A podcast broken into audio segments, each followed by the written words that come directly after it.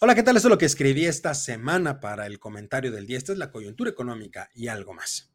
Decía el gran McCraft, hacer mucho no necesariamente significa ser productivo. Por ejemplo, algunos políticos hablan mucho y nada de lo que dicen es útil.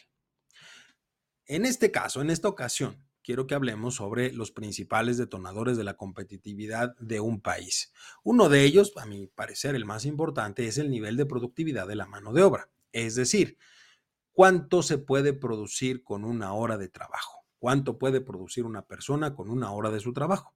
Una situación que también se puede identificar con el nivel de eficiencia y eficacia en el uso de los recursos productivos.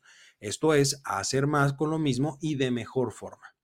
Este análisis se vuelve relevante precisamente por algunas situaciones que a lo largo de la administración del hijo predilecto de Macuspana se han impulsado. Por ejemplo, tenemos el aumento al salario mínimo. Tenemos también el incremento de los días de vacaciones que por derecho una persona puede gozar con sueldo al cabo de un año de trabajo. Y más recientemente, la posibilidad de disminuir la jornada laboral a cinco días asegurando dos de descanso. Por supuesto que todas estas situaciones mejoran la calidad de vida de las personas en el muy corto plazo pero en el mediano y largo plazo generan un problema en términos económicos para las empresas. Después de todo, hay que implementar este tipo de políticas públicas y eso conlleva un gasto específico. Una situación que se va a ver reflejada en algunos casos en los niveles de sueldo y prestaciones de los trabajadores, mientras que en otros casos lo vamos a ver trasladado a los costos de los consumidores finales de bienes y servicios, lo que va a provocar un incremento en los precios de mercado y por ende podría ser un detonador inflacionario, algo que estamos combatiendo desde hace mucho tiempo a nivel internacional. Dado todo esto, surge entonces una pregunta. ¿Qué tan productivo es nuestro país? La realidad es que somos muy poco productivos y no es algo nuevo. De hecho, el nivel de productividad en México ha sido por mucho tiempo un gran desafío en términos económicos. Y de acuerdo con el Instituto Mexicano para la Competitividad, el IMCO, nuestro país es tan solo una tercera parte de productivo con respecto a los Estados Unidos.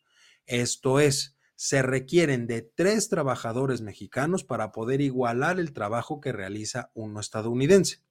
De igual forma, de acuerdo con la Organización Internacional del Trabajo, en 2021 nuestro país producía en promedio 20.45 dólares por hora trabajada, lo que nos coloca a la mitad de la tabla de los 200 países que, eh, sobre los cuales se hace esta medición, y por debajo de economías como son, por ejemplo, Irak, la República Dominicana, Sudáfrica, Trinidad y Tobago, Argentina, Rusia, Panamá y Turquía, entre otros muchos tantos siendo la diferencia que existe con los dos países más productivos, que son Luxemburgo e Irlanda, de poco más de 100 dólares producidos por hora.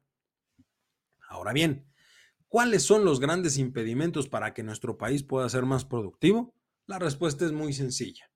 México carece de inversión en capital humano y tecnológico, por un lado. Por otro lado, somos una economía con una gran tasa de informalidad económica. Tenemos altos niveles de corrupción, dígase lo que se diga, así como una gran ineficiencia gubernamental. En conjunto, todos estos factores, además de impactar de manera directa en el nivel de productividad mexicano, conlleva también a la aparición de otros problemas importantes como son la pobreza y la desigualdad social. Por lo tanto, es muy clara cuál es la estrategia que se debe seguir. Para empezar, se tiene que hacer más atractiva la formalidad laboral, es decir, tratar de mejorar la percepción del beneficio laboral que se obtiene de no estar en la informalidad. Que dicho sea de paso, en México la informalidad es prácticamente cercana al 60% de los trabajadores.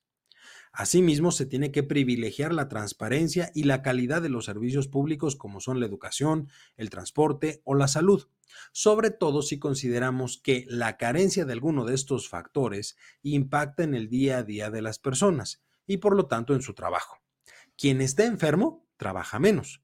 Quien tiene menos capacitación o formación educativa no puede acceder a mejores posiciones laborales y por lo tanto no puede mejorar su nivel de ingreso.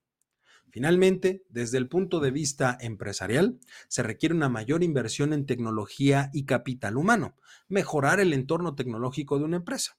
Una situación que se debe considerar como un complemento al capital humano, que logre potencializar la producción y los haga más eficientes y eficaces. Como puede ver, no es un tema fácil. Lo que estamos abordando conlleva muchas aristas que se tienen que analizar. No hay soluciones sencillas e inmediatas.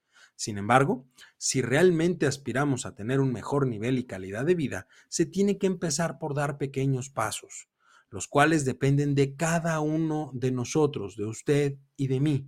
Después de todo, la productividad laboral está basada en el trabajo que cada uno realiza.